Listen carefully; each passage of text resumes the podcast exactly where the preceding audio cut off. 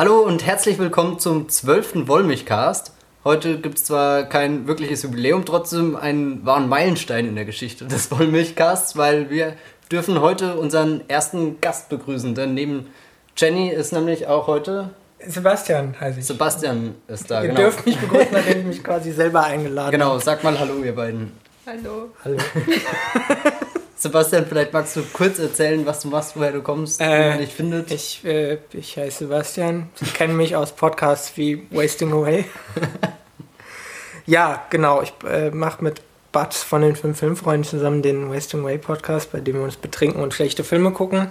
Und ansonsten schreibe ich fürs Manifest und wie Jenny und Matthias habe auch ich meine Karriere beim Moviepilot begonnen. Nur habe anders als Jenny Matthias habe ich sie da auch beendet. Und äh, ja, ja, ich hab's ja auch verändert.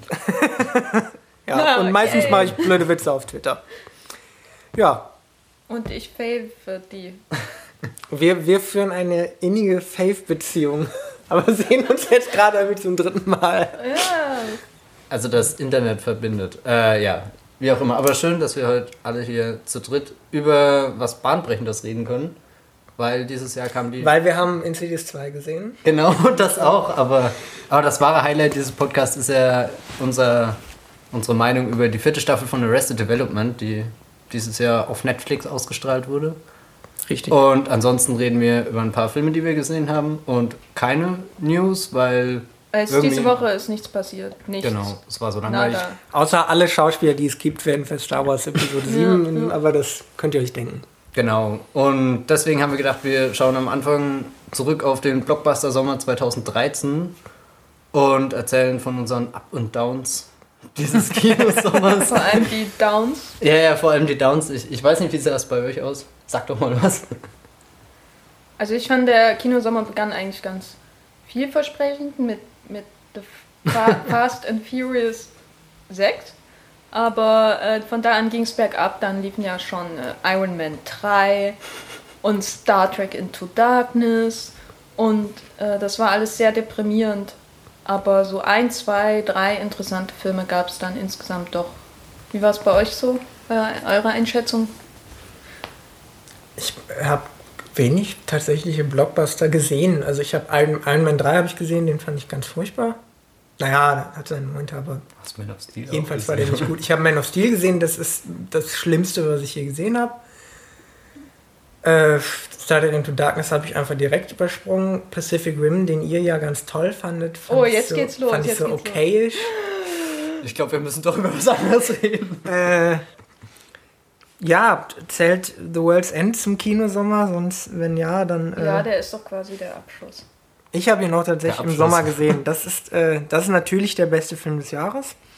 Nee, aber insgesamt, auch ne- an der Blockbuster-Front war dieses Jahr eher langweilig. Vielleicht habe ich auch einfach alles verpasst. Ich weiß es nicht. Matthias, hattest du ein paar Ja, ich Highlights? hatte Pacific Rim als Highlight und Jurassic Park 3D. Das darf man doch auch Naja, nennen. ja, okay. Das ist halt. Aber, aber Jurassic Park 3D, das ist dann schon Armutszeugnis. eben, wenn halt der Ja, beste, das- der das beste Blockbuster auch, des aber- Jahres 20 Jahre alt ist, dann. Äh, naja. Der war aber tatsächlich toll und das 3D war auch erstaunlich toll. Aber Mhm. ich glaube, da haben wir alle schon in verschiedenen Podcasts drüber geredet. Geschwärmt. Hattet Ja. ihr äh, einen Tiefpunkt, so, wo ihr dachtet, Hollywoods am Ende geht nach Hause, alle? Man of Steel. Eindeutig. Ähm. Zählt sowas wie Paranoia jetzt auch schon dazu? Nein, es geht Das- eher um Blockbuster. Äh, Blockbuster. Ähm, so der schlechteste war schon so mit Kick-Ass 2 und Riddick. Boah. Oh. Oh, Riddick war auch ganz große Ja. Scheiße, das stimmt. Was war dein absoluter Tiefpunkt? Äh, ich glaube, Star Trek Into Darkness war schon Ah. äh, ganz schlimm. Aber auch einfach wegen den Sachen, die dann noch folgten, als dieses ganze, ey, fickt euch Fans, warum kritisiert er das Gehabe von diversen Beteiligten des Films, hat mich dann einfach wüt- wütend gemacht. Weil ich glaube, der Film selber, als ich ihn gesehen habe, so während des Sehens, hat mir besser gefallen als der erste. Aber so im Nachhinein hat mich alles nur noch aufgeregt an dem Film. Während andere wie Man of Steel, äh, die altern halt schlecht so in der Erinnerung, noch schlechter, als sie überhaupt altern können, schon. Unmittelbar nachschauen, aber Star Trek hat mich aufgeregt. Und vor allem auch die Star Wars Connection, die sich da jetzt eröffnet. Und ganz deprimierend alles auf der Welt. Naja, also eher ein, ein Sommer der Enttäuschung. Naja, was heißt Enttäuschung? Es war jetzt auch nichts dabei, wo ich mir groß irgendwelche Hoffnungen gemacht habe. Also, dass Man of Steel scheiße wird, war irgendwie klar. Ähm, ja, vielleicht hätte ich mir von Iron Man 3 ein bisschen mehr erhofft. Aber Also Iron Man 3 fand ich ganz gut, muss ich mal hier als einziger, glaube ich, sagen. ich fand ihn besser als den zweiten, aber der zweite war halt echt absolute Grütze. Und der jetzt, na, nee, gut ist auch was anderes. Ich verstehe halt dieses Konzept nicht, warum man äh, dieses Konzept nicht, den, den Superhelden so lange wie möglich aus seinem Anzug rauszuhalten, was irgendwie ja ein Trend in allen Superheldenfilmen ist.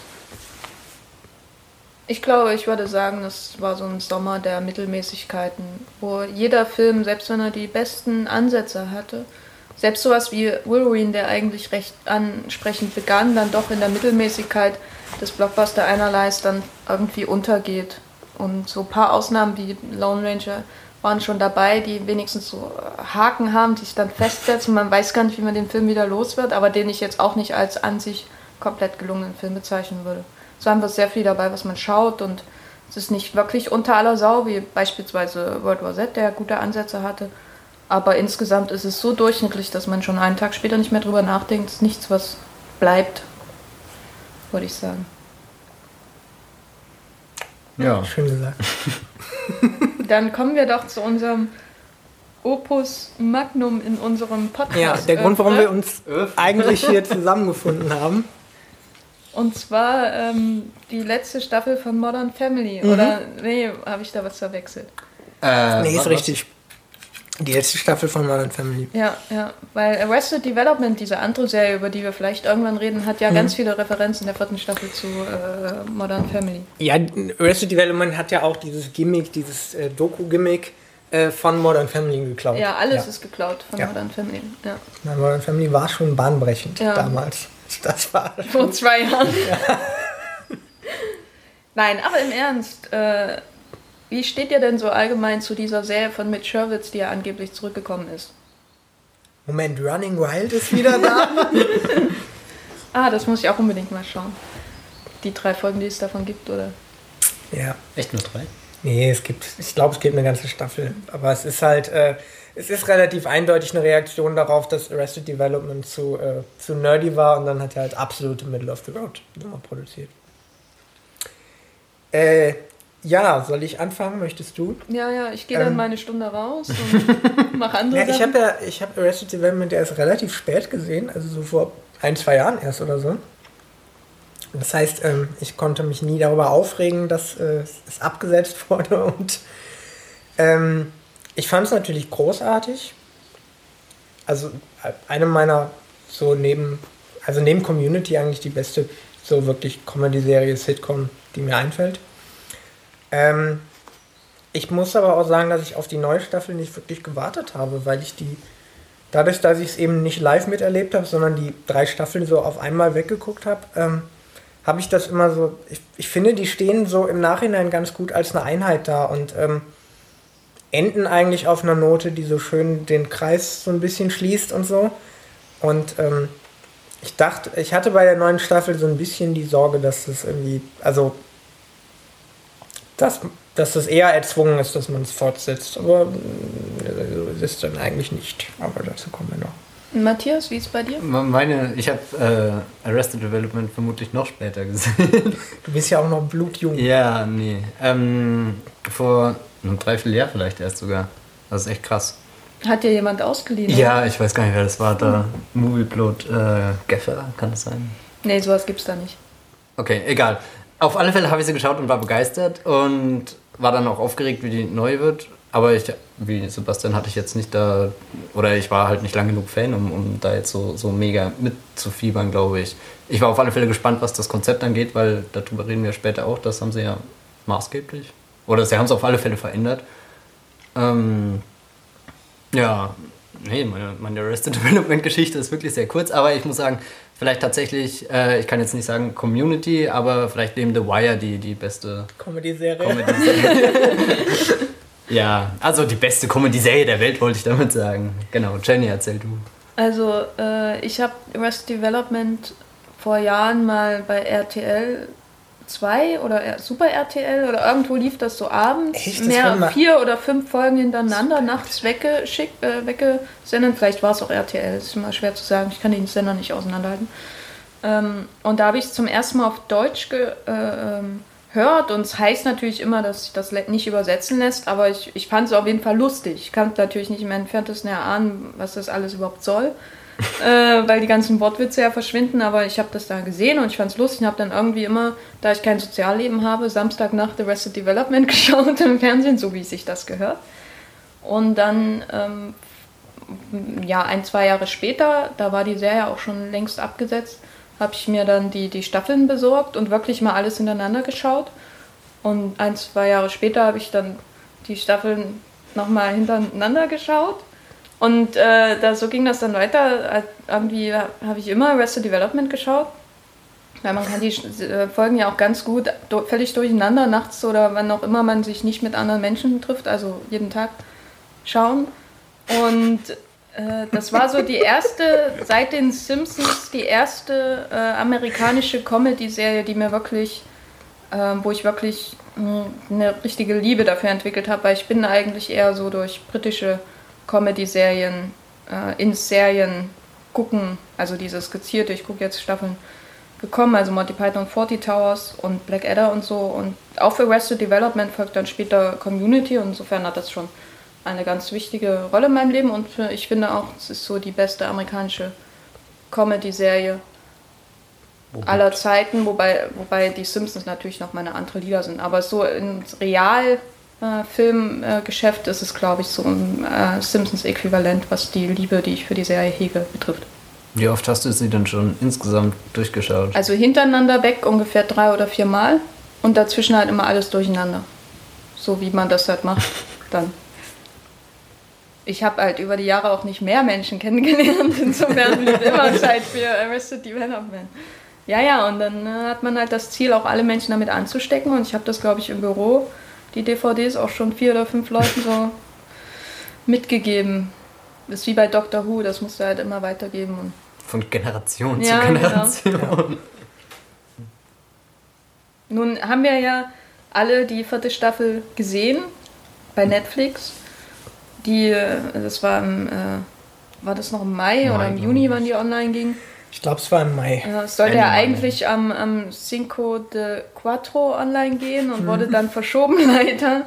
Ähm, und wie war denn euer erster Eindruck? Habt ihr, habt ihr überhaupt, das ist vielleicht noch eine andere Frage, habt ihr das gleich im äh, Binge-Watching-Modus geschaut oder habt ihr die Folgen verteilt?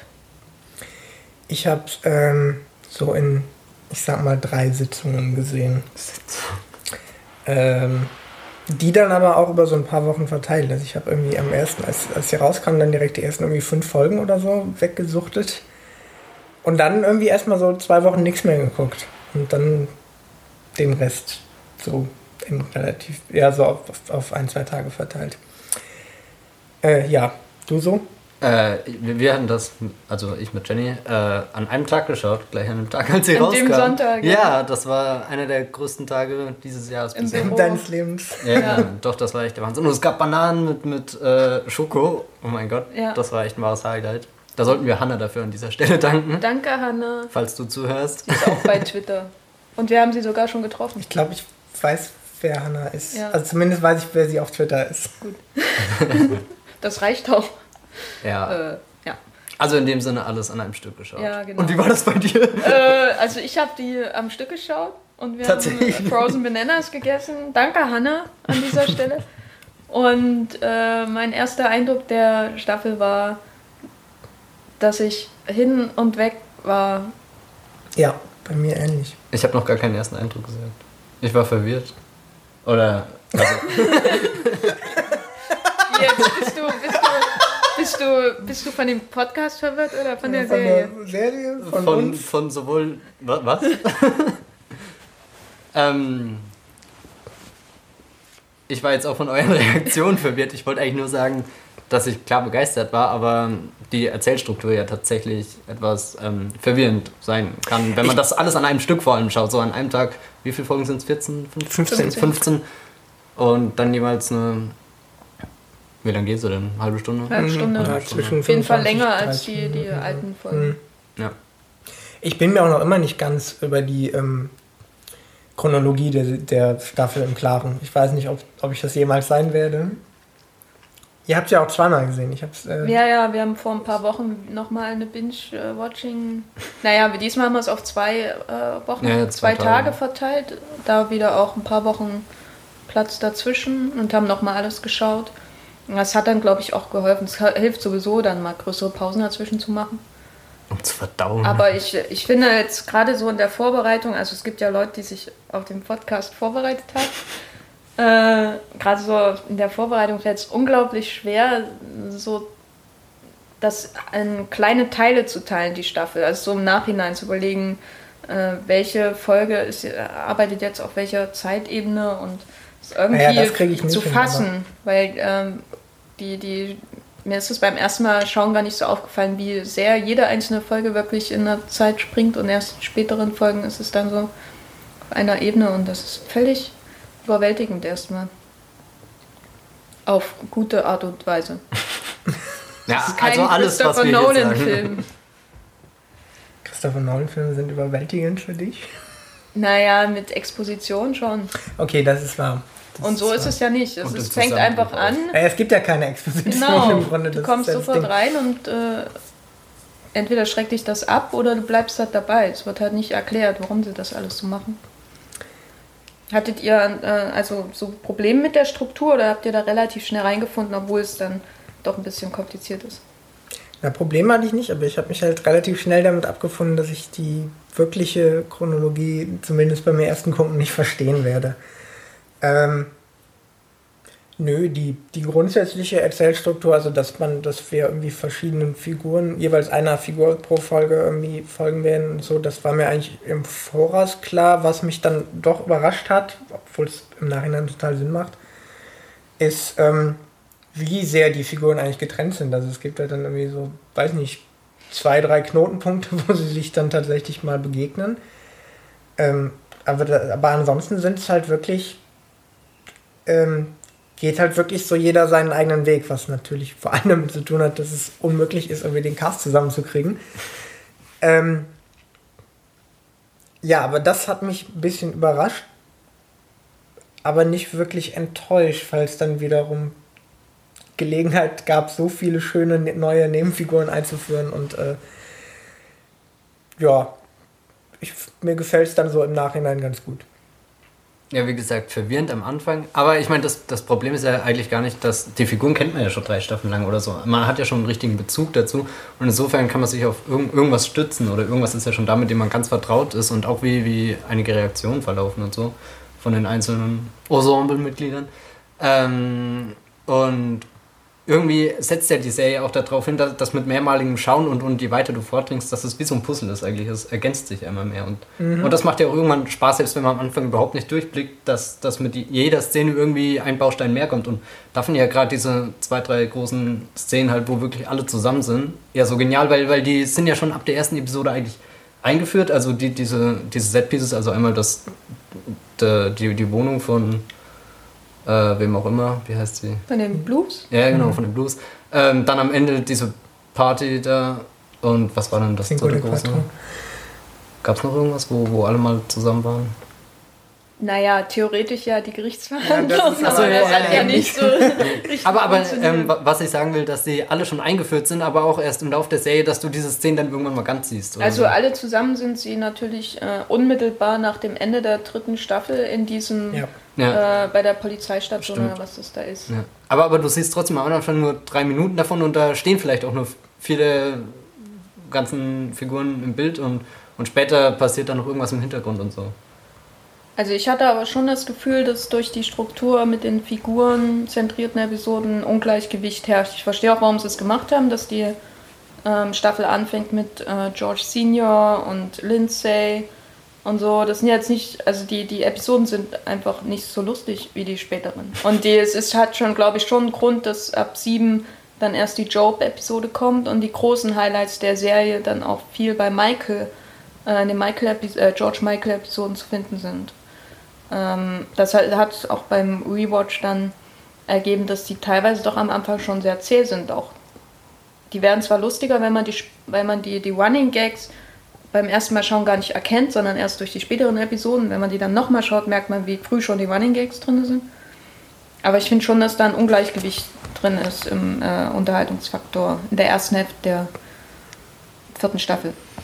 Ja, würde, ich gebe dir grundsätzlich recht, wobei es bei mir eigentlich nur so zwei Folgen lang ist. Ich gucke gerade mal, weil ab die Folge, wo ich glaube, oder die Folgen, wo ich am meisten gelacht habe, waren die erst die Lindsay und die Tobias-Folge, die ja zusammen diese schöne Companion Pieces füreinander sind. Und das ist die, sind die dritte und die fünfte Folge, wie ich gerade hier recherchiert habe.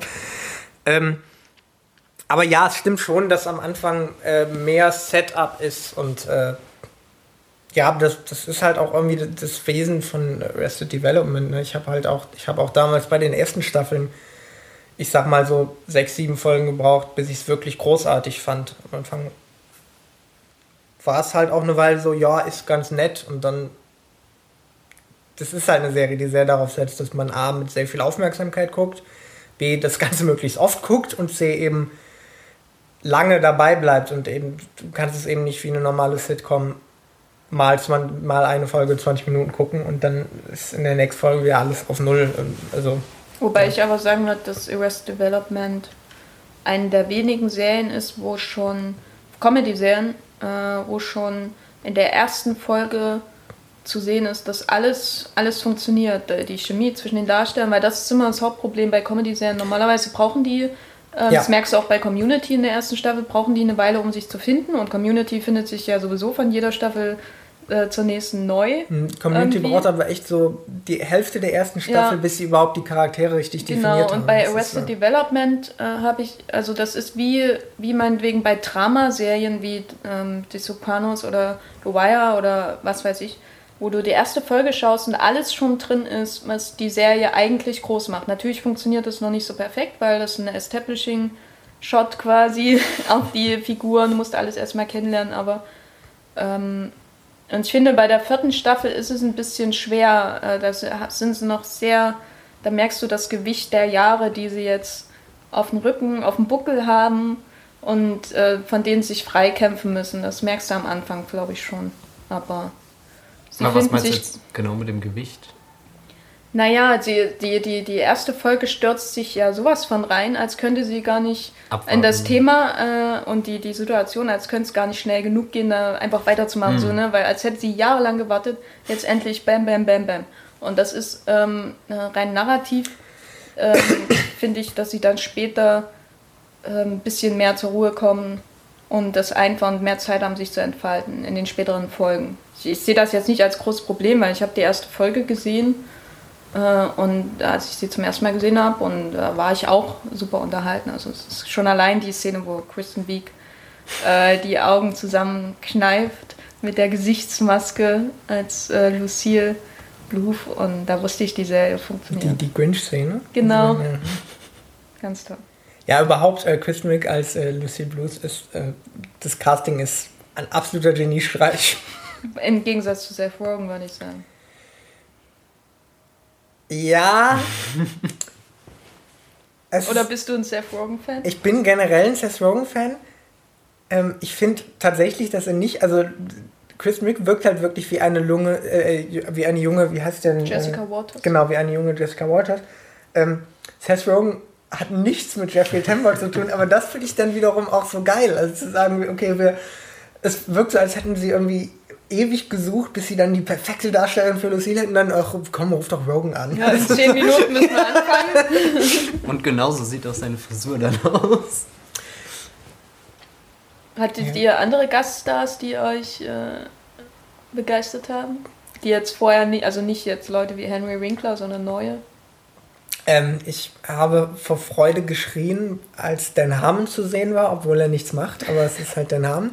Und ähm, die Mystery Science Theater Crew. Allein weil es erstmal, der Witz ist einfach grandios, dass sie irgendwie einen Fake-Film haben und dafür dann tatsächlich irgendwie Mystery Science Theater irgendwie aufgenommen haben für die Sekunde, die man sieht. Ja, und auch einfach, weil ich davon Fan bin und weil. Ja, weil ich, weil ich noch nicht mal glaube, dass es irgendwie so ein großes wenn jetzt Ben Stiller in der Serie zu sehen ist, dann ist es ein großes Ding. Aber das ist noch nicht mal ein großes Ding, sondern es ist nur was so für die Nerds. Aber trotzdem wurde halt extrem viel Aufwand für so einen äh, Throwaway-Gag gemacht. Das mag ich und das ist auch so ein bisschen für mich eines der Dinge, die die Serie ausmachen, dass in solche Details so viel irgendwie investiert wird. Ähm, mir fällt gerade gar keiner. Zählt jetzt sowas wie, wie Ron Howard auch schon als Cameo? Nein, oder? Der ist schon viel zu groß in die Serie integriert. Du kannst auch über Naja, Ron Howard reden, wenn du Er möchtest. war ja zum ersten, er war zum ersten Mal zu sehen, oder? Hm, Ich weiß nicht, ist er nicht am Ende der dritten Staffel? Gibt es da nicht den Moment, uh, we're doing a movie oder so? Ah, Stimmt. Weil einmal ist er zu Ja, sehen, ja, ja, ja, ja, ja. Aber du kannst trotzdem über Ron Howard reden, Matthias. Wir wollen Ja. hier Ron Howard Love, jetzt wo bald Rush rauskommt und Ron Howard als der nächste große Spielberg endlich entdeckt wird, auch von der Kritik. Sag was zu Ron Howard. Ich, ich finde ja gar nicht, er ist der nächste große Spielberg. Ich habe ja Rush noch gar nicht gesehen. Aber ich mag Apollo 13 und, und wenn er dann in Arrested Development in seine Apollo 13 Landekapsel kriecht, um, um Michael das absolute Geheimnis seiner Karriere, seines Seins zu verraten, ist das schon ein sehr starker Awkward-Moment. Nein, ich, ich finde jede Szene mit ihm großartig und auch, auch, dass er so wirklich in die Serie integriert ist. Also es geht ja über den Cameo schon hinaus. Und dass er sich, äh, allein, dass er sich selber kommentiert als Erzähler. ist- Ja, ist das hat, das hat so, so eine Meta, Meta, Meta, Meta-Ebene, die er in der Serie sowieso mitschwingt, aber ich glaube, die vierte Staffel macht an, an Meta, Meta, Meta Spaß noch mehr. Ja, ja. Also vor allem halt die Folgen, die Hollywood-Folgen, sage ich mal, äh, sind schon extrem selbstreferenziell. Ja. Und dann auch dieser Twist mit äh, äh, Jerry Bruckheimer und, und ja. Ja, das ist ganz toll. Ja, ich muss noch äh, äh, auf jeden Fall sagen, dass Terry Crews ganz toll ist. ist ja auch eher eine größere Rolle. Äh, und ähm, was ich ein bisschen schade fand, ist, dass John Slattery nur am Anfang in den äh, Wüstencamp-Folgen zu sehen ist als der Doktor und dann halt später nochmal beim Cinco de Quattro. Äh, also seine ganzen Medikamente da im Wasser los sind. Aber das ist so eine ganz, am Anfang ist er ja wirklich super lustig, auch mit seiner ähm, schreienden asiatischen Freundin da. Und da fand ich ein bisschen, ja, schade, dass er nicht noch öfter zu sehen war, aber ja, man kann nicht alles haben. Hattet ihr eine von den neuen Figuren selbst jetzt so eine Lieblingsfigur? Ähm, möchte, muss Hardfire erwähnen, äh, Marilyn Rice Cup oder wie auch immer das ausgesprochen wird, die nichts sagen darf, aber trotzdem wahnsinnig lustig ist, allein durch ihr Gesicht. Ähm, und äh, da weiß ich den Namen nicht, wie auch immer Maria Bamfords Figur heißt. Maria Bamford ist halt auch generell toll. Wer war das, Das ist ähm, war es Debris?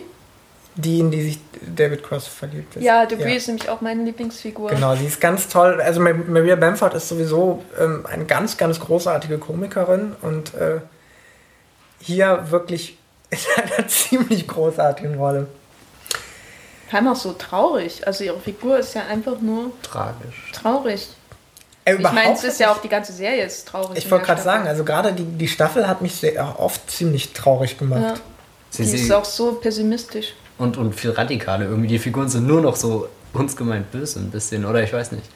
Ja, und zwar und auch selbst ähm, auch Michael, der ja bisher, klar war er auch irgendwie immer ein Versager und so, aber ähm, er war ja noch irgendwie so der Straight Man und der Katalysator, durch den man die Serie gesehen hat. Aber jetzt in der Staffel finde ich ihn genauso unsympathisch wie den Rest der Familie.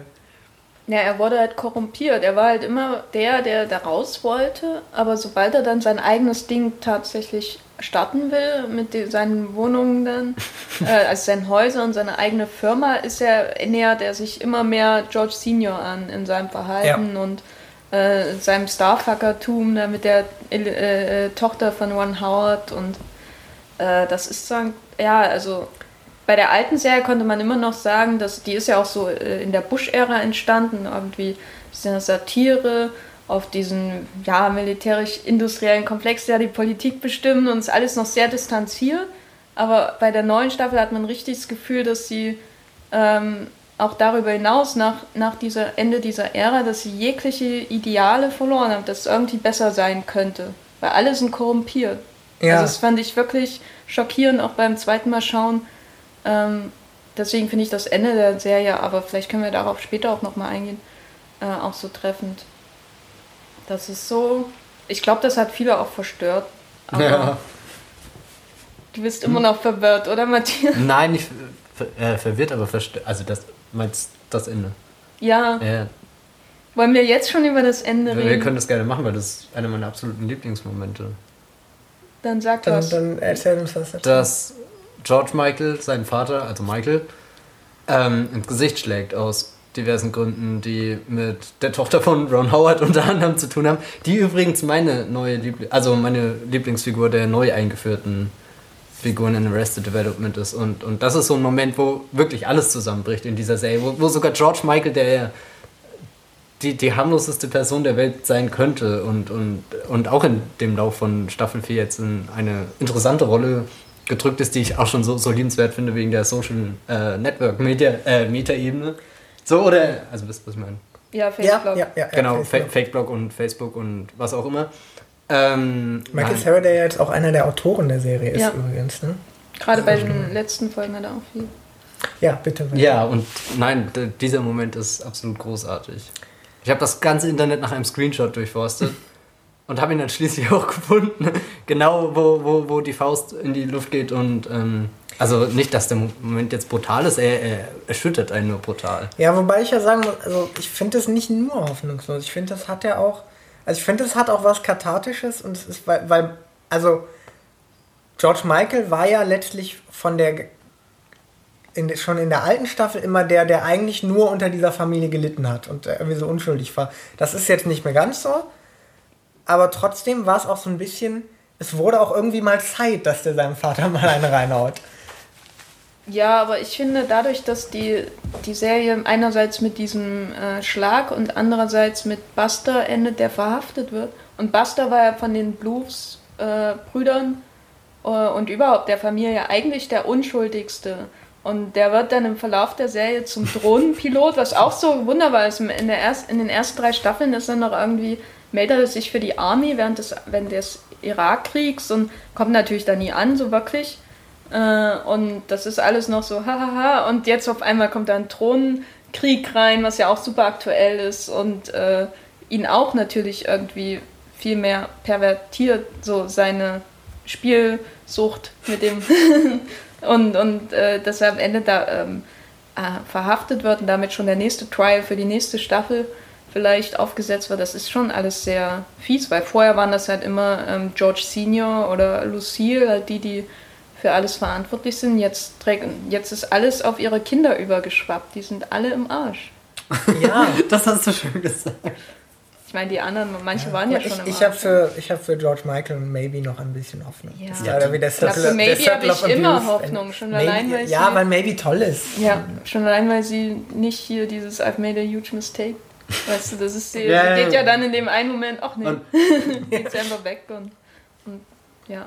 Überhaupt finde ich es schön, dass die neue Staffel eigentlich keinen einzigen der alten Running Gags irgendwie weitermacht, sondern Kein Chicken Dance. es ist wirklich neu, äh, ja, sich wirklich was Neues aufbaut und das auch funktioniert auch ziemlich gut. Ja.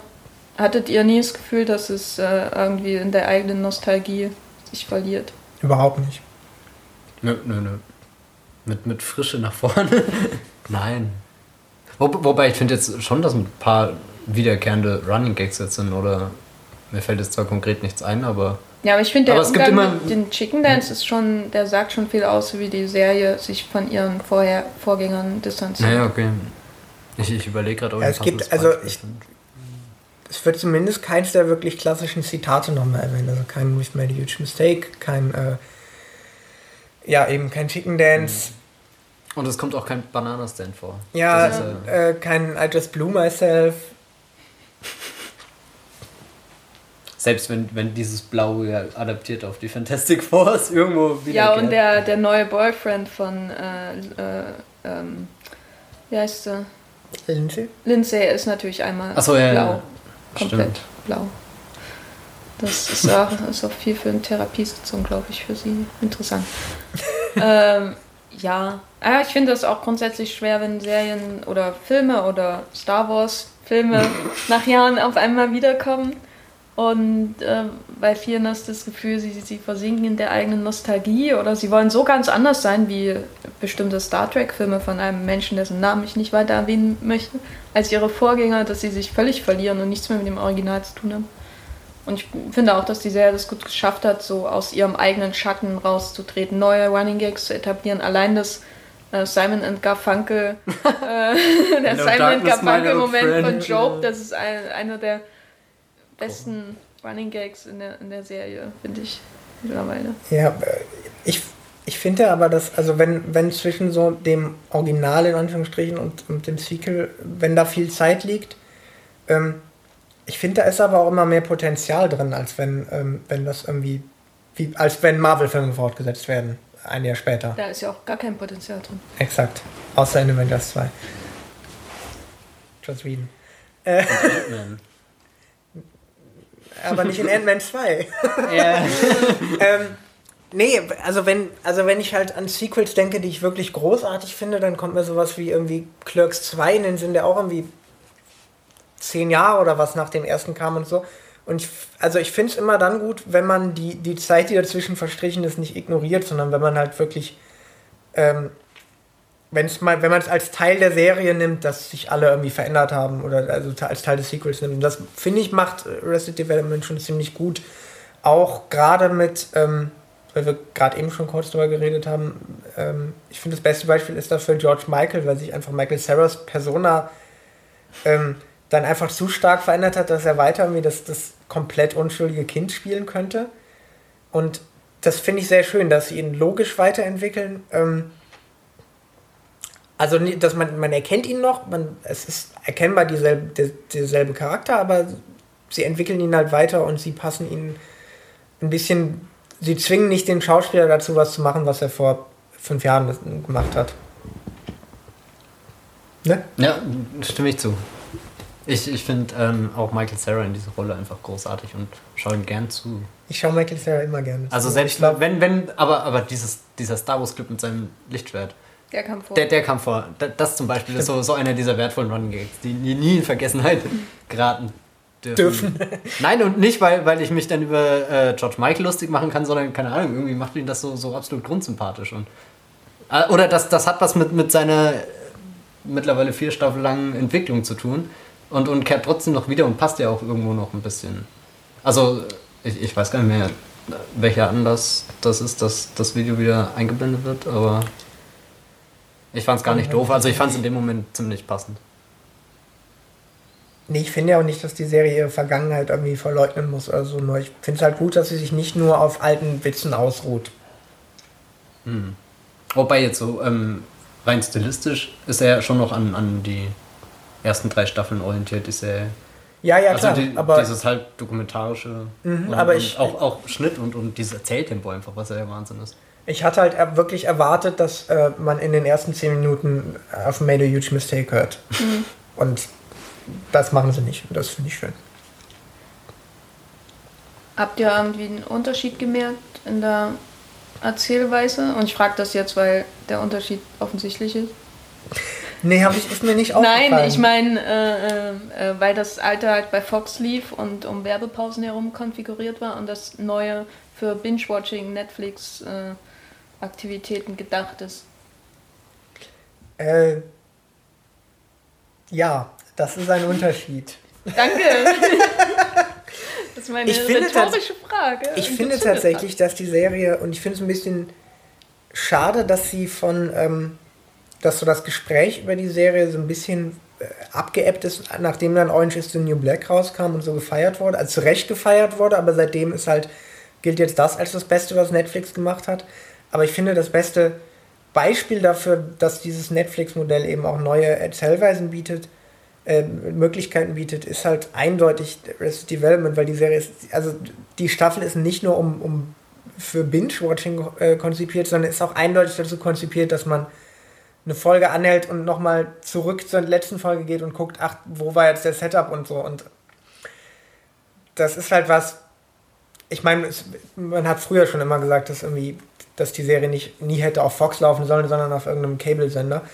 Ähm, und ja, das ist halt, anscheinend musste Netflix erst erfunden werden, damit Arrested Development das, äh, die, den, die Plattform findet, wo es hingehört.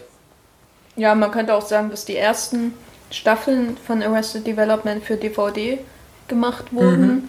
weil das ist, wird ihr, das hat ja, bei, deswegen hat es ja auch bei Fox nicht wirklich funktioniert, aber deswegen wurde es dann so kult durch die DVD-Veröffentlichung, dieses immer und immer wieder jeden einzelnen Joke äh, auseinandernehmen, neue Referenzen finden und jetzt äh, ist es wirklich, ich würde auch sagen, die ultimative Netflix-Serie, gerade im Vergleich, ich habe jetzt Orange und the New, is the New Black nicht gesehen, aber gerade im Vergleich zu was konventionellem wie House of Cards.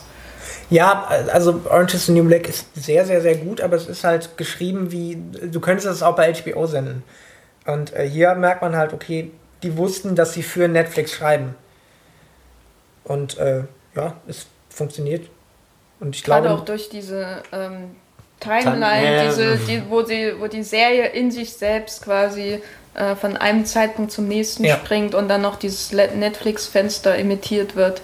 Das ist ganz schön gemacht. Ja, wolltest du nicht sagen? Ah, nein, nein.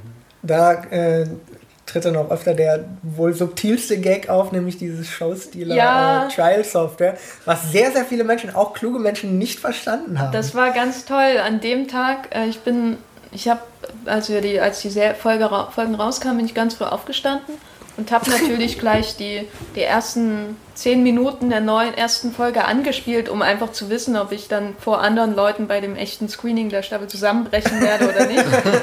und dann habe ich das gesehen mit dem Show Stealer Pro und habe gelacht und dann bin ich bei Twitter und habe Arrested die den, den entsprechenden Hashtag eingegeben und alle sind, und ganz viele sind ausgerastet und haben gedacht, was, Aber inklusive auch Leute wie Stefan Niggemeier und so, also oh. wirklich kluge Menschen. Aber das war doch so offensichtlich bei einem Showstil. Natürlich. Also, aber, aber wirklich so, oh, hattet ihr gar kein Geld? Die alten Staffeln sind nicht Oh mein Gott. Ja, das fand ich schön. Aber wo wir gerade bei ähm, eingeblendeten Sachen sind, und jetzt kommt eine brillante Überleitung. Ähm, viele haben ja kritisiert, oder ich finde das eigentlich dumm, das kann man eigentlich gar nicht kritisieren, weil es nicht anders ging, aber dass der, der Greenscreen-Einsatz sehr offensichtlich war. Hat euch das aus dem Erlebnis Arrested Development herausgeholt? Null. Ich habe da nicht, mehr zu sagen, es hat mich null gestört. Dich? Nee, jetzt auch nicht. Also, das also, ist so rasant ja alles. Also, du, du, hast gar keine Zeit, dich auf sowas Belangloses wie eine Greenscreen zu konzentrieren, wenn du über zehn Sachen gleichzeitig lachen kannst oder so. Also, ich, mich hat es gestört. Ähm, nicht jetzt in den Momenten, wo irgendwie, meinetwegen, wenn die junge Lucille auf dem Balkon steht, man sieht, die Landschaft vorher ist alles aus Computer, das ist mir egal. Aber mich hat es am meisten, glaube ich, gestört in der Szene mit Ron Howard und Brian Grazer. Äh, das ist nicht mal das Greenscreen-Problem an sich, auch wenn die es, glaube ich, auch eingesetzt haben, wo die im Fahrstuhl sind und die endlos vor sich hingeht und man sieht dann nur die, die Beine von Brian Grazer oder eben abwechselnd, weil, weil die halt nie wirklich anwesend waren. Und die ganze Serie muss um, oder dieser ganze Comedy-Moment muss um die Tatsache herum gedreht werden, dass die beiden nicht am selben Ort sind oder die drei. Naja, aber war das nicht der Gag? Also. Ja, aber ich fand es nicht lustig. Ich finde, das ist einer der zähesten Momente in der ganzen Staffel. Ich habe da jetzt auch nicht mir auf die Schenkel geklopft, aber ich finde es besser, sowas so zu lösen, als. Also, ich finde es gut, dass die Serie dann letztlich sagt, ja, das ist jetzt alles ein bisschen billig, aber wir stehen immerhin dazu. Also. Ja, ich meine, das billige. Ähnlicher Gag zum Beispiel dieses unfassbar schlechte CGI von dieser Hütte in der Wüste da, wo ja. die Lucille drin lebt. Na, das fand ich auch nicht schlimm, oder? Die, die Szene, wo ähm, die zwei Lucilles da im Courtroom aufeinandertreffen, man eindeutig sieht, dass äh, Shirley Mac. Äh, nicht Shirley MacLaine. Liza Minnelli nicht am selben Ort ist wie Jessica Waters und so. Und das finde ich ja nicht so schlimm. Aber mich hat es gestört, wenn die Serie, und hier muss halt mal jemand auch diese Serie kritisieren, ne? Und dann mache ich halt den Märtyrer. Äh, mich hat es gestört, wenn sie versuchen, die verschiedenen Figuren in eine Szene zusammenzubekommen. Wenn du das nicht magst, dann guck dir so nicht an. Boah, Alter, du hast es noch nicht verstanden, Alter. Ähm, nein, sie, sie versuchen die Figuren zusammenzubekommen in eine Szene, damit sie es haben und nicht, weil es funktioniert. Hatte ich zumindest bei der Szene das Problem. Ja, ich sehe, was du meinst, aber hat mich nicht wirklich gestört. Tja. Wo ist hier die kritische Stimme? Irgendjemand muss doch. Also. Ne? Ich, ich, dachte, wir machen den Podcast nur, um zu loben. Nein. Ihr habt gesagt, oh. Das machen wir nur bei Roland Emmerich-Filmen. Weil wir haben nämlich Geschmack. Ja, ja. Bei White House Down. Ja. Ach, der war schön. Den habe ich noch Der nicht sah gesehen. auch, der hatte auch ganz schlecht Greenscreen-Einsatz. Mhm, aber es war Und auch so einer der besseren Blockbuster. Auf jeden Fall den Bogen äh, geschlossen zu White House Down von Arrested Development. ähm, Das war auch ein Bogen, den es zu schließen galt. Auf jeden war- Fall. einen mir, Bogen, Mir fällt, einen Bogen. mir fällt noch nicht äh, der Bogen zu Kim Ki-duk ein, aber damit haben wir ihn jetzt schon. Ja. Nein, aber wieder zurück zum Thema.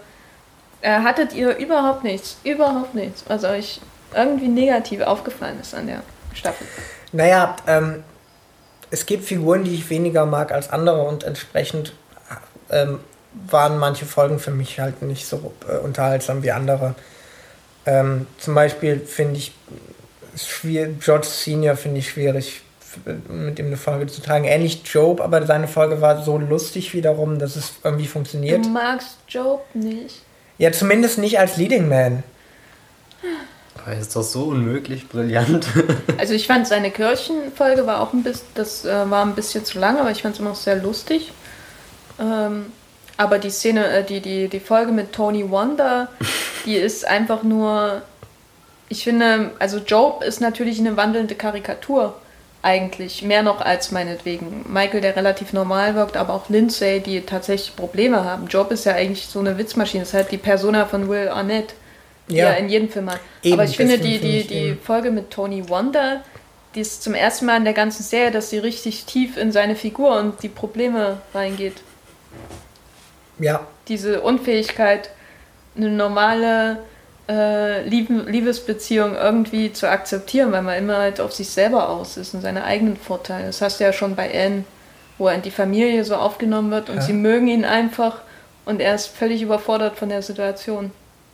Ja, ja, ja, aber ich, ich finde ihn halt auch einfach nicht so interessant wie andere Figuren. Lindsay zum Beispiel dagegen fand ich in der Serie auch immer eher so mittelinteressant und fand ich jetzt in der Staffel ganz großartig. Also ihre Folge, vor allem halt wie gesagt diese erste, diese Doppelfolge mit, ähm, mit, mit dann der äh, David Cross Folge, äh, die finde ich fantastisch und da äh, habe ich Lindsay dann auch ziemlich lieb gewonnen. Also zu dem Punkt, dass ich es dann irgendwie fast schade fand, dass sie irgendwie nicht mehr zusammen sind, obwohl äh, halt ich keinen von beiden wirklich sympathisch finde. Aber es, ja, äh, es kann also auch funktionieren, dass irgendwie die Figuren dann, dass ich sie dann, Figuren, die ich vielleicht vorher nicht interessant fand, dann lieber mochte. Aber bei George Senior und Job, naja, Matthias, hattest du irgendwelche Figuren, deren Folgen du weniger mochtest als andere oder die du neu entdeckt hast sogar? Ich kann jetzt keine Folge nennen. Das sind alle zu fest zusammen. Ich weiß nicht, ich hasse ja schon immer irgendwie Lucille. Und Lucille What? auch. Ja, ich weiß. Nein, die, die sind mir zu. Also, oder vielleicht das Hassen, sie sind ja so hassenswert angelegt auch irgendwo. Und. Aber keine Ahnung, das, das, das sind ein paar Momente, manchmal zu viel, habe ich so das Gefühl. Ich weiß nicht, weil du auch vorhin gemeint hast, ob es was zu kritisieren gibt, habe ich überlegt, beim zweiten Rewatch, den wir gemacht haben, ähm, war, war dann wieder das Problem, dass so viel Neues oder, oder wieder zu entdecken war und, und vielleicht erkennt man erst beim dritten Mal tatsächlich irgendwie die Schwächen dann. Nachdem man einmal gesehen hat und dann einmal überprüft hat und neu äh, entdeckt hat und, oder ich weiß nicht, also ich finde die schon ziemlich fehlerfrei. Fehlerfrei? Nee, ist ein blödes Wort. Ich, ich bin rundum begeistert, wollte ich damit sagen. Also ich finde sie nicht fehlerfrei, aber ich finde, dass sie, wie gesagt, ab der fünften, vierten, fünften Folge ungefähr findet die sehr zu sich selbst und äh, dann läuft alles wie geölt und man möchte eigentlich nur, dass es nie aufhört. Meine Lieblingsfolgen waren, glaube ich, die mit Tony Wonder und ähm, die äh, alles, wo der Breed drin ist, die ganze Fantastic Four Sache mit ähm, Tobias und das Musical mit dem Bruder von Lucille Tu und Argyle und ah, das ist alles so fies. Ich weiß nicht, ich musste irgendwie. Tobias ist für mich auch so ein bisschen mittlerweile der, der heimliche Held geworden, weil irgendwie, ich finde seinen, seinen absolut bedingungslosen Optimismus, irgendwie, irgendwie finde ich das fast schon wieder erstrebenswert. Er ist eigentlich der größte Versager von allen, weil nachher ist er irgendwie ja tatsächlich mit irgendwie einer Crackhure zusammen. Und, aber dass er auch am Ende wirklich noch immer irgendwie nach vorne schaut. So, ich finde das, das finde ich schon dann irgendwie wieder beeindruckend. Und ich muss die Maybe-Folge erwähnen, weil Maybe Ja. Maybe ist und Ja. äh, Maybe. wir genau, wollen mehr wo wir Maybe. bei dem Thema sind. Ähm, habt ihr noch, bevor wir zu dem, nee, nochmal, bevor wir zu dem Thema kommen, zu dem ich gleich über, hätte sanft überleiten können, möchte ich aber noch über was anderes reden. Und zwar, habt ihr noch irgendwas, was ihr unbedingt über die vierte Staffel von Arrested Development loswerden wollt? Ich weiß nicht, zu welchem Thema du gleich überleiten willst. Nein, da möchte ich dieses, äh, äh, äh, äh, sag ich nicht, machen, was wir so zum Abschluss des Gesprächs Ja, über wir, wollten, wir wollten noch darüber reden, wie es- weitergehen soll mit Arrested Genau, da, Development. genau, sowas meine ich. Ja, sag Dann- mal, dann- wie ja. soll es weitergehen? Ich bin nämlich stark gegen einen Film, ähm, weil ich. Es macht keinen Sinn, einen Arrested Development Film, weil das Konzept der Serie ist halt, dass Witze über lange Zeit aufgebaut werden und dass man Dinge mehrmals guckt und dass man irgendwie. Ja, dass man irgendwie relativ komplizierte Strukturen hat und so. Und das ist. Ich weiß nicht, wie es in einen Film gehen kann. Also, ich meine, ich werde den Film gucken, wenn, wenn das jetzt tatsächlich der nächste Schritt ist. Und vielleicht wird es auch gut. Ich, wie gesagt, ich war auch bei der Staffel jetzt nicht besonders. Ähm, ja, ich hatte auch da meine, meine Bedenken, aber es ist schon eindeutig was, was fürs Fernsehen konzipiert wurde, auch mit dem ganzen Reality-TV-Gimmick und so. Und ich halte einen Film da für die falsche Wahl. Der eine Vorteil, der ein Film hätte, ist, dass es da vielleicht leichter wäre, die Leute tatsächlich zusammenzukriegen ähm, weil ich es schwierig fände, noch eine Staffel zu machen, die jetzt ist wie die, wo, wo die Familie nicht zusammenkommt. Das hat aber auch Mitch Harris tatsächlich in Interviews gesagt, dass der Plan wohl immer war, dass was immer als nächstes kommt, wieder in die Richtung der ersten drei Staffeln geht. Also wir, wir müssen die Familie wieder zusammenbringen. Was ich auch wichtig fände für, für dann die nächste, ja, idealerweise einfach eine neue Netflix-Staffel. Da liefert ja auch das Ende der vierten Staffel genügend Zündstoff, um quasi aus dem Konflikt heraus dann alles wieder zusammenzufädeln und so Ja, einer möglichen absolut. neuen Staffel. Also, was ich auf jeden Fall finde, ist, dass es irgendwie weitergehen muss, weil die vierte Staffel schon, so schön sie ist, irgendwie dann ja nur ein Setup ist. Ja. Matthias, Ja. du bist ja dem äh, Film etwas positiver gestimmt. Ja, ähm, ich kann nachvollziehen, dass das vielleicht in Serienform am besten funktioniert, aber gerade die vierte Staffel hat ja auch gezeigt, irgendwie, dass man was Neues mit dem Konzept machen kann. Und, oder ich weiß nicht, ich will nicht sagen, dass ein Film von vornherein scheitern muss. Da bin ich wirklich neutral offen irgendwie dafür. Keine Ahnung, woran das liegt. Vielleicht liegt es auch. Nee, weiß nicht. Ich kann mir einen Film schon irgendwo entfernt vorstellen. Also ich kann nur hoffen, dass äh, die neue Serie von Will Arnett floppt.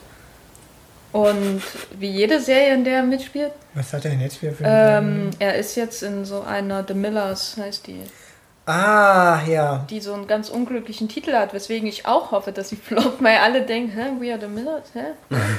ähm, genau, dass sie floppt und, und auch alle anderen scheitern in ihrer Karriere und genügend Zeit haben, um eine ganze Staffel zu machen. Also auch, auch Ich wünsche Ihnen allen nur Ja, Böses. ja, da bin ich doch dann etwas eigennützig.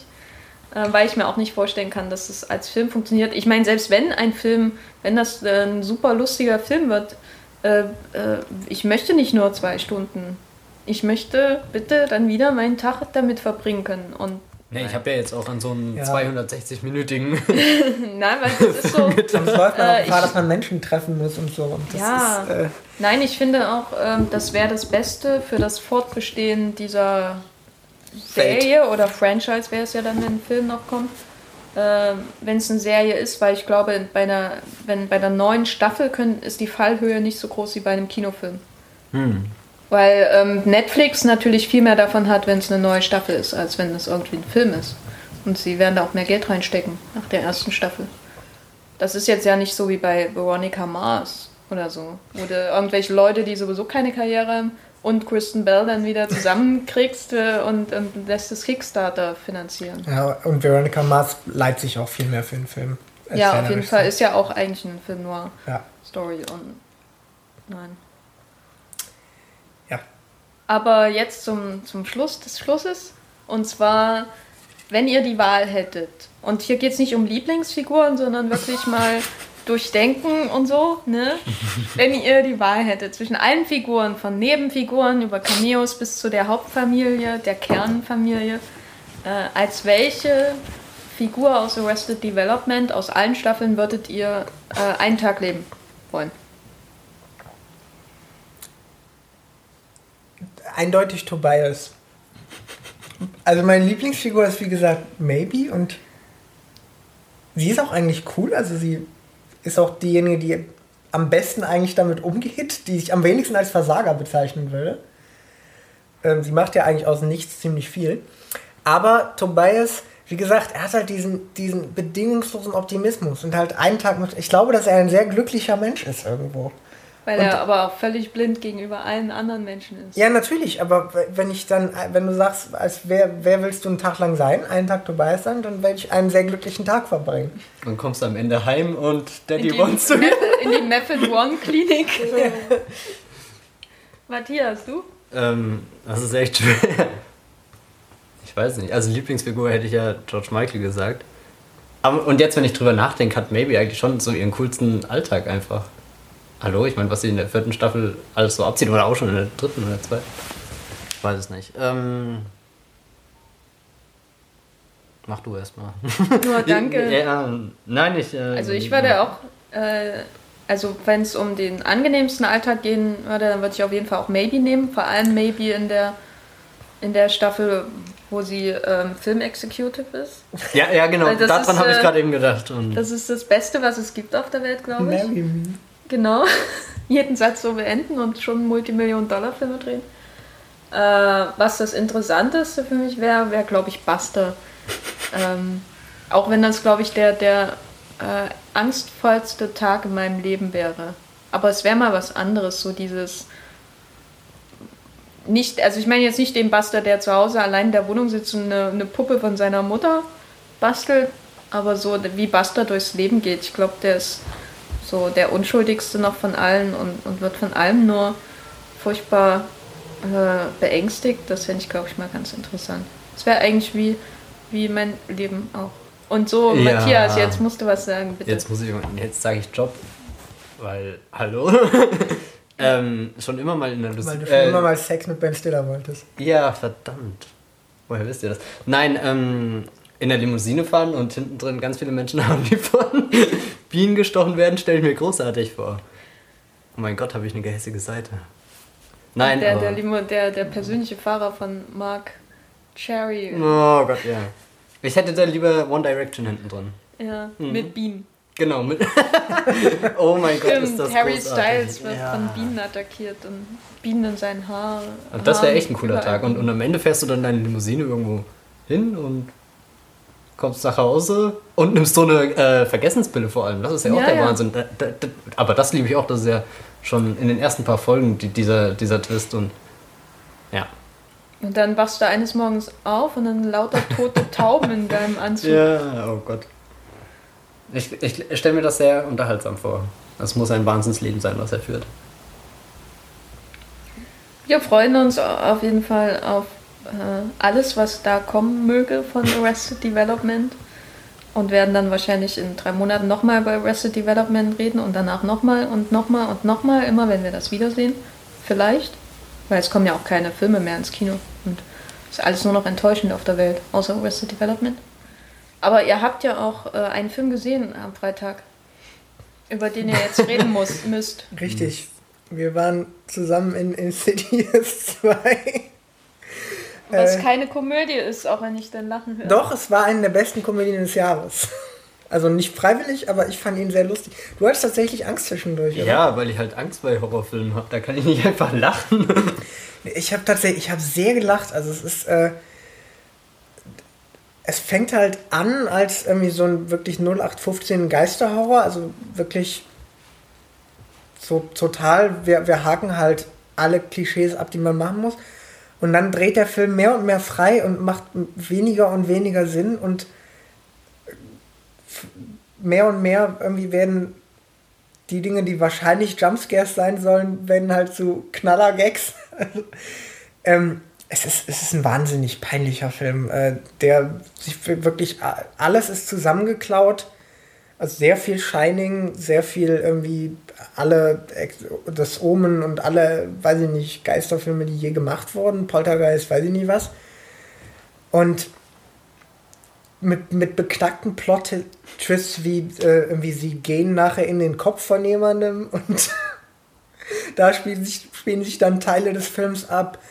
80% des Films wusste ich nicht, wer diese Figuren sind, weil es wird auch niemand das eingeführt. Das ist extrem verwirrend, der Aufbau. Ja, ich weiß nicht, ob... Auch mit den Zeitebenen. Habt ihr den ersten Film gesehen? Ich habe den ersten nicht gesehen. Ich habe mir aber sagen lassen, dass das nicht wirklich hilft.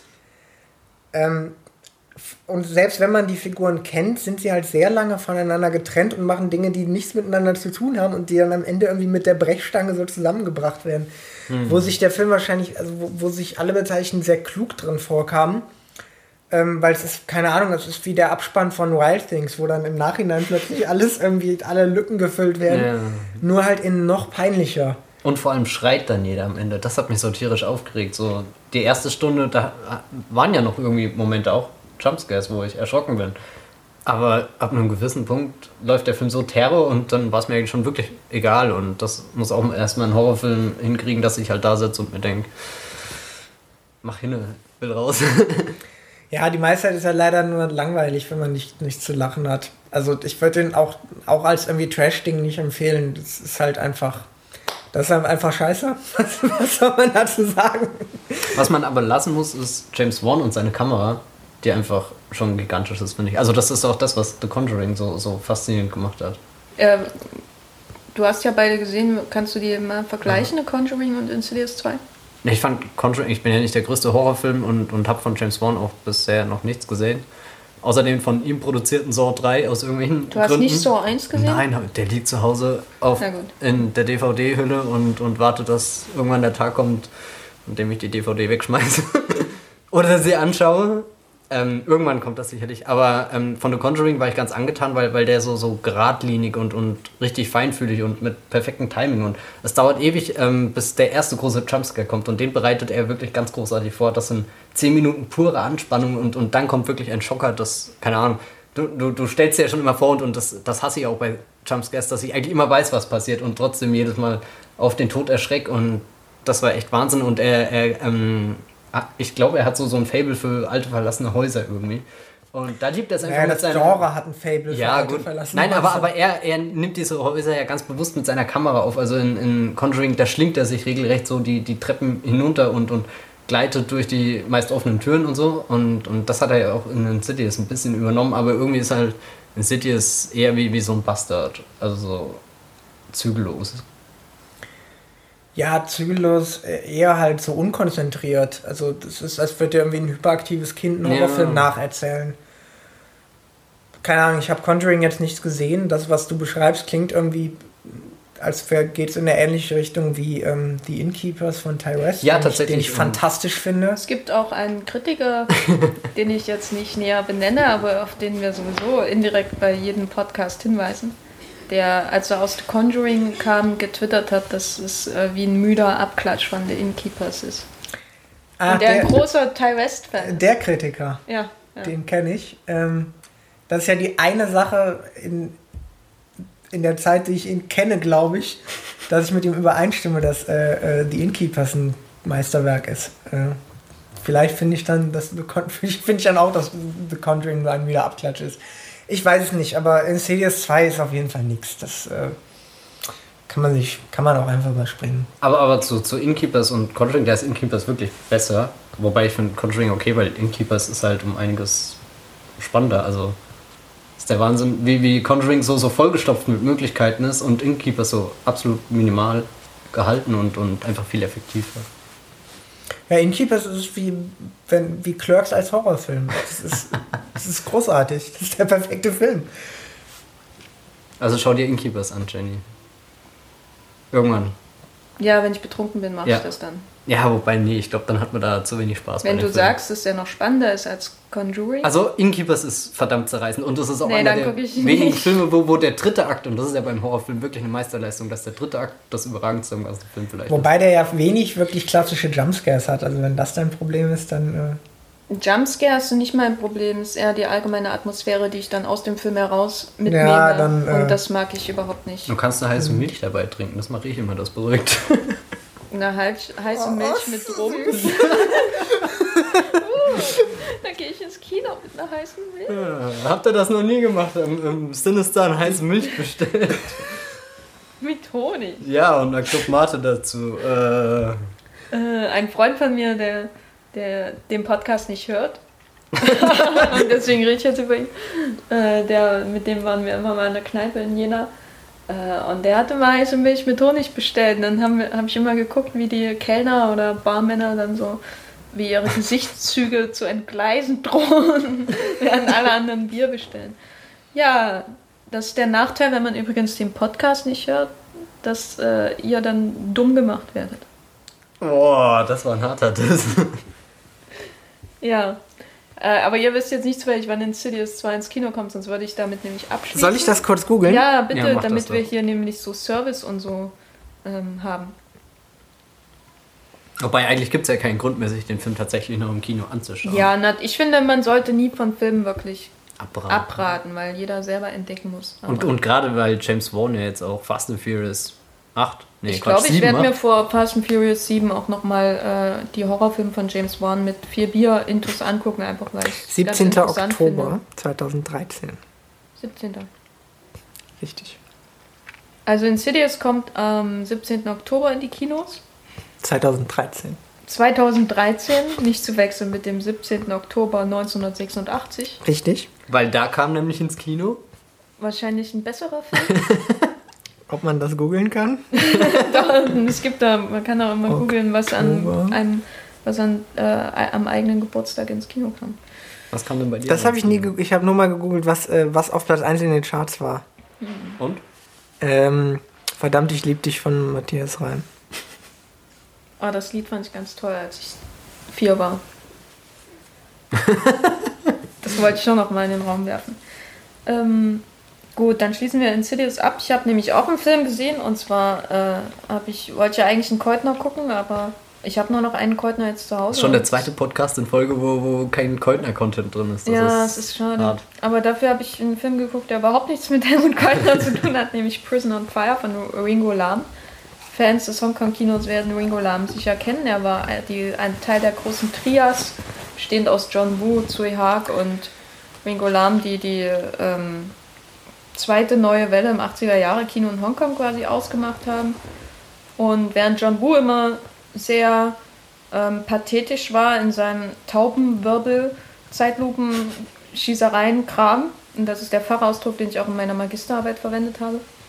Ähm, und Zoe Haag immer sehr quirky war und verspielt und immer auch Komödien drin hatte, Komödienanteile drin hatte, ist Zoe Haag quasi der sozialrealistische Filmemacher unter den dreien, der so wirklich noch die, die Ursprünge der neuen Welle mit Anne Hui und äh, Patrick Tam und so in, seinem, in seiner Filmemacherei drin hat. Und Prison on Fire ist einer seiner ersten großen Filme, nach City on Fire natürlich. Ähm, und ist kein Gunplay-Film oder echter Gangsterfilm, sondern es geht wirklich, es ist eigentlich ein Gef Gefängnisdrama, ein klassisches. Ein neuer Typ kommt rein, es ist so ein bisschen wie bei Oz, also der Serie von HBO.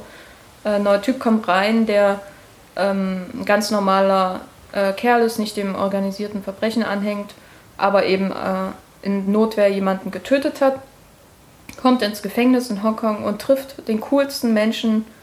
äh, Irgendwie habe ich noch Superlative mit cool in jedem Podcast. Den zweitcoolsten Menschen des Hongkong-Kinos nach Anthony Wong, nämlich Choi und Fat, der auch äh, wegen Mordes, glaube ich, sitzt und beide treffen sich, haben eine, äh, entwickeln eine leichte Freundschaft. Es ist aber nicht die verurteilten zwei mit Chinesen, sondern äh, schon sehr hartes, äh, äh, unsen unsentimentales äh, Gefängnisdrama, weil es dann so verschiedene Bandenkämpfe im Gefängnis gibt. Und das wird alles sehr, ja, also ich hatte eigentlich eher einen Actionfilm erwartet, weil es halt Ringo Lam ist und von ihm kenne ich noch äh, Full Contact, City on Fire und ähnliches. Und er heute vor allem dadurch Aufmerksamkeit auf sich zieht, dass er Filme mit Jean-Claude Van Damme macht, die schlechter sind als andere Filme mit Jean-Claude Van Damme. Und ne, es ist ein echtes Drama, ein hartes Drama. Das zeigt, was das Hongkong-Kino in den 80ern auch konnte, jenseits von fliegenden Tauben und fliegenden Wuxia-Kämpfern und fliegenden Kung-Fu-Menschen, die aussehen wie Jackie Chan. Und Rassist. bitte? Sorry, ich konnte mir nicht verkneifen. Was hast du gesagt? Rassist. Fliegende Kung-Fu-Menschen, die aussehen wie Jackie Chan. Mhm, Sehen alle gleich aus. Nee, eigentlich habe ich damit Jackie Chan gemeint. Ich weiß, ich wollte nur einen blöden Du Witz willst- machen. Das Dafür habt ihr mich doch eingeladen. Dafür habe ich mich doch eingeladen. Damit einer bei euch die blöden Witze beisteuert. ist, stimmt, wir haben dich eingeladen, damit wir jemanden haben, der uns Rassisten nennt. ja. Wird noch Frauenfeind. Äh, ja, ja, also ich mag Hongkong-Filme, weil die alle gleich aussehen. Nein, wo war ich? ähm, ich ja, glaube, das so hast du gesagt. Und weil es in Hongkong keine Neger gibt. Ich erinnere mich. Äh, äh, ja, aber es gibt Inder. Äh. Jetzt kommen hier. Nein. Ähm, Wir schneiden diesen ganzen Dialog raus. nein. Wir sind nicht politisch korrekt. Nein, aber äh, worauf ich eigentlich hinaus wollte, ähm, es ist die andere Seite des Hongkong-Kinos, die noch nicht so extrem äh, oder die noch nicht, die ein bisschen leichter zugänglich ist als meinetwegen die Filme von Anne Hui oder so, die dann richtige, einfache Dramen sind. Und äh, Choi Yun-Fat, der heute immer ein bisschen müde wirkt in seinen Filmen, die er offenbar nur noch fürs Geld macht, hat da ist da, also da erkennt man noch richtig, warum er zur Ikone wurde mit dem Film, aber und mit A Better Tomorrow 1 und 2. Und insofern kann ich Ihnen äh, jeden empfehlen, der ins Hongkong-Kino eintauchen will. Man darf eben nur keinen reinen Actioner erwarten. Und an dieser Stelle möchte ich noch ausdrücklich auf die, die großartigen anderen Filme von Ringo Lam verweisen, insbesondere Full Alert mit äh, Francis, dessen Namen ich nicht aussprechen kann. Ähm, und äh, Lao Ching Wan, genau. Das ist, glaube ich, das Meisterwerk von Ringo Lam, aber auch den sehr zynischen, äh, die sehr zynische John Woo-Parodie, möchte man fast sagen, Full, äh, Full Contact mit Choi und Fat als äh, äh, Rambo-Gangster und äh, jo äh, Anthony Wong als sein, sein feiger bester Freund, der ihn verrät. Ganz toll. Da gibt es auch die, die äh, bitchigste Bitch im Hongkong-Kino aller Zeiten. Die aussieht wie eine Bitch. Schlampe. Schlampe. Wie, wie ist jetzt Bitch. die Frau? Du hast sie Bitch. gerade Bitch genannt. Bitch, ja, die ist so, so als hätte irgendein, irgendein äh, äh, Mann, der Frauen wirklich hasst, aus tiefstem Herzen gedacht, ich, ich muss jetzt hier noch eine Schlampe in die Story bringen, aber so wie ich mir eine Schlampe vorstelle, so wenn man im äh, Lexikon der äh, früh 90er Jahre Filme nach dem Begriff Schlampe googelt, das heißt, die hat riesige, auftupierte Haare und macht sich an jeden Mann ran, Ja, auch natürlich. an Billardtische und äh, äh, Stühle und alles und äh, Aber es ist so dumm, die Figur. Kim Ki-duk hat nicht das Drehbuch geschrieben. Nein, Kim Ki-duk ist nicht so subtil. Leider. ja, aber auf jeden Fall, äh, Ringo Lam ist ja, ist nur zu abschließend möchte ich noch sagen, es ist ein bisschen schade, dass Ringo Lam von den drei Großen der einzige ist, der sich bislang nicht aufgerappelt hat. Also John Woo macht ja wieder ansehnliche Filme und Tsui Hark sowieso. Und Ringo leider nicht. Aber wer sehen möchte, dass er es immer noch so ansatzweise drauf haben könnte in einer Parallelwelt, in der er nicht mit äh, Jean-Claude Van Damme arbeitet, äh, sei auf den Film Triangle verwiesen, in dem er und äh, Tsui Hark und Johnny To jeweils ein Segment eines Films inszenieren, der eine kontinuierliche Story hat. Das ist keine Kurzfilmsammlung oder ähnliches, sondern ein Film, eine Story, drei verschiedene Regisseure. Sehr empfehlenswert. Ähm, ich glaube, wir sind dann am Ende angekommen. Wir sind völlig am Ende. Ja, ihr schaut so. Ich weiß nicht. Ja. So, da du die Überleitung zum Ende nicht machst, richtig jetzt? Nein, ähm, ich weiß nicht, ihr habt gerade so erwartungsvoll geschaut. Nein, ich kann auch das Ende einleiten. Ähm, freut mich, dass ihr alle wieder bis hierher durchgehalten habt. Soweit ihr bis hierher durchgehalten habt. Ihr könnt uns natürlich noch obligatorisch auf Twitter folgen. Nämlich, Sebastian, wo findet man dich auf Twitter? Als was? Als wem? Ähm, ähm, at, äh, S. Motzheim, also wie mein Name, M-O-I-T-Z Heim, Mit S mit einem S davor. und Weil Ed. ich heiße nämlich Sebastian Motzheim. Ja, wir verlinken dich auf alle Fälle. Ja. Genau. Dann ist das leichter zu finden. Und Jenny, wo bist du auf Twitter? Also ich bin bei Twitter als Gefferlein zu finden mit einem G. Und Matthias, du? Ich bin als Bibelbrox mit einem B am Anfang und, Und danach drei 3E. Mit 3E? Ja, ja, ja. Gut. Ja. Nein, ich muss immer noch mir vor Augen halten. Tu das. Nicht normalerweise in unserer normalerweise Podcast-Situation hätte ich ja jetzt meinen Rechner und da würde ich jetzt nochmal gucken. 3E? Mit 3E? so, machst du das tatsächlich immer? Ja, immer. Ich muss immer Fact-Checking machen. Vor allem bei den Sachen, die ich mir auch merken könnte, aber es nicht tue. Nicht zu verwechseln mit meinem Tumblr, der mit 4 E's ist. Das ist nämlich die große Ja. Verwirrung. Und vor allem mein Movieplot-Account, der mit 2 auskommt. Genau. Das ist, äh, ich weiß gar nicht, wie es dazu kam. Meint ihr, es gibt einen Typen, der totaler Hitchhiker-Fan ist und äh, gläubiger Christ und der Bibelbrox mit I-B-E-L heißt? Auf jeden Fall Oh muss man sich das Gott. sichern. Mm, ja. Das habe ich aber noch gar nicht Und durch. Gott sagt 42. Ja. Und das muss man so einen Fake-Account machen, bei Fake-Blog oder so ähnlich. Ja, das Ja, soll- übrigens an, an dieser Stelle sei nochmal darauf hingewiesen, dass man die Fake-Blog-App auch herunterladen kann. Das ist eine überlebensnotwendige App, wenn man nachts um zwei, 20 Minuten auf seine U-Bahn warten muss. Einfach Fake-Blog und die Zeit Gibt vergeht die wie im auch Flug. für Android? Natürlich gibt es sie für Android. Ich habe die auf Android getestet, das läuft einwandfrei. Ich habe die für euch auf Android ja. Wir, wir können das nächste Mal Wie auch viele so, so Sterne vergibst du? Ähm, ich vergebe ja so vier von fünf möglichen Sternen. Also vielleicht wäre es noch ein bisschen interessanter, wenn, wenn man das Holz wechseln könnte oder so, weil ich glaube, die offizielle da drauf kann man nur auf, äh, auf einem Holz schlagen und das ist dann vielleicht ein bisschen mager, aber gerade in, in seiner, seiner Kleinheit so, so unglaublich effektiv und es macht einen Mörderspaß. Das ist gigantisch. Ich weiß gar nicht, warum ihr gerade lacht. Ich lach nicht, ich äh, schaue dich in Bewunderung an. Ja, wir, wir können das gerne mal Podcast starten, testen. wo wir irgendwie Apps äh, Ja. reviewen. Den, den nächsten Podcast leiten wir mit, mit Wir- unserem Fake-Blog-Solo ein. Ja. Wir machen nur noch äh, einen Podcast, in dem wir nur Apps äh, äh, reviewen, wo es darum geht, auf irgendwas zu schlagen und das macht Töne. Und das Und- ist so Special Interest, weißt du, da hast du eine riesen Zielgruppe. Ja, vor allem, ihr, ihr unterschätzt das ja voll, das ist nicht nur zum Spaß an der Freude, wenn ihr mal morsen müsst. Da könnt ihr das perfekt üben, das ist großartig. Sogar mit der Verzögerung. ja. Ja, das kann, ist nämlich heutzutage auch immer der Fall, wenn ich mal irgendjemandem was mitteilen will, dass ich Ja, ja, wenn, wenn Google Mail gerade nicht Genau. klappt. ist Morsen die einzige An- Alternative. Es ist direkt auf Platz 2 in meiner Liste der Es liebsten. ist auch immer so, wenn ich frühs News verteile ne, und Immer- Google immer- Mail äh, hakt, dann schreibe ich diese Robert Pattinson spielt bei Spielberg mit äh, Muppets News immer in Morsezeichen an meine Praktikanten, die gegenüber sitzen, dann so. Du, du. Ja, da ist aber schon moderner geworden. Als ich bei Ja. Moviepilot gearbeitet habe, haben wir uns Telegrammer geschickt.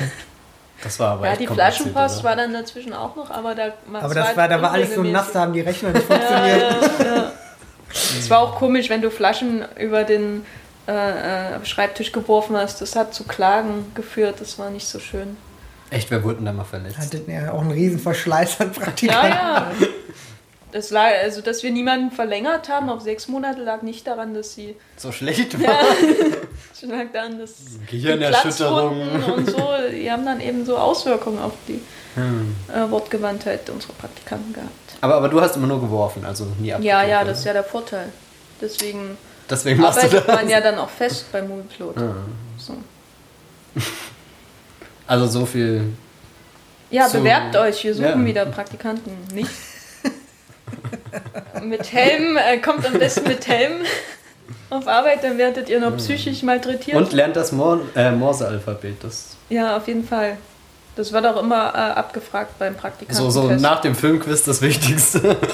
Die Filmtitel in Morsezeichen zu Genau. Ja. darzustellen. Wir machen auch unsere Redaktionssitzung immer in Morsezeichen. Die dauern sehr lange leider. Tage. Nicht, Aber ähm, äh, wir können ja jetzt richtig, also so richtig zum, zum Ende des Podcasts kommen. So, also richtig. Richtig. Und äh, wir danken euch auf jeden Fall fürs Zuhören. Wir danken unserem ersten, allerersten jemals Gast beim Bäumilchcast Sebastian, Danke euch, dass ich dass du dein, dabei sein durfte. dass du dein Mikro bereitgestellt hast und deine Wohnung und dein Wasser und deine Couch. Auf dem Stuhl, da habe ich noch nicht gesessen. Muss ich mal sehen. Kannst du gerne noch machen. Ja, und das Sessel ist auch ganz bequem. Es war uns eine große Freude, dass du äh, äh, dich bereit erklärt hast, über die größte Serie aller Zeiten zu reden. Und ich danke Matthias. Weil. Ich danke warum auch nicht? Matthias. Ja, danke, ich danke dir auch, Jenny. Es war eine Ehre, mit euch hier geredet zu haben. Ja, ja. So, so face to face ist schon mal Ja. anders. Ja. Ich glaube, ich habe mit dir jetzt mehr geredet als damals, als du gefühltes Jahr Praktikant warst bei uns. Ja, war das so? Ne, wir hatten immer eine Mittagspause. Das Ihr seht ja- euch heute auch zum ersten Ja, Mal. ne? ja, Ja. so, so so zum ersten Mal. Immer diese Twitter-Freundschaften, da trifft man nur seltsame Ja. Menschen, die dann zufällig die gleichen Interessen wie einer selbst hat. Das ist der Wahnsinn. Ja. Ähm, vielleicht noch ähm, als letzten Appell, schaut euch die Serie an. Das haben wir noch gar nicht gesagt. Ihr, ihr werdet was verpassen. Ja, und Oder habt schon äh, was wenn ihr verpasst. zuhört, ohne die Serie gesehen zu haben, dann, Dann seid ihr ein bisschen mich, doof. Ja. What the fuck? Spoiler! Ja. Ähm, dann würde ich euch den Rat mit auf den Weg geben, andere Podcasts zu hören oder irgendwas aus eurem Leben zu machen. An die frische Luft zu gehen und Katzen zu jagen oder so. Oder Keine Ahnung. Eichhörnchen. Ihr könnt, Eichhörnchen. Ihr könnt zum Beispiel meinen Podcast hören. Genau, Ja, stimmt, hört, genau. sag, sag doch nochmal. Wasting Away heißt Wo, der. wo findet man den? Unter iTunes Wasting Away suchen. Oder auf meinem Blog, der heißt wie mein Twitter-Account, der hier verlinkt wird. Mach. Ich könnte auch deinen dein Blog verlinken. Und, Und deinen Tumblr. Podcast. Du kannst verlinken, was du willst. Dann, okay. Ja. Ja, danke fürs Zuhören. Tschüss. Tschüss auch.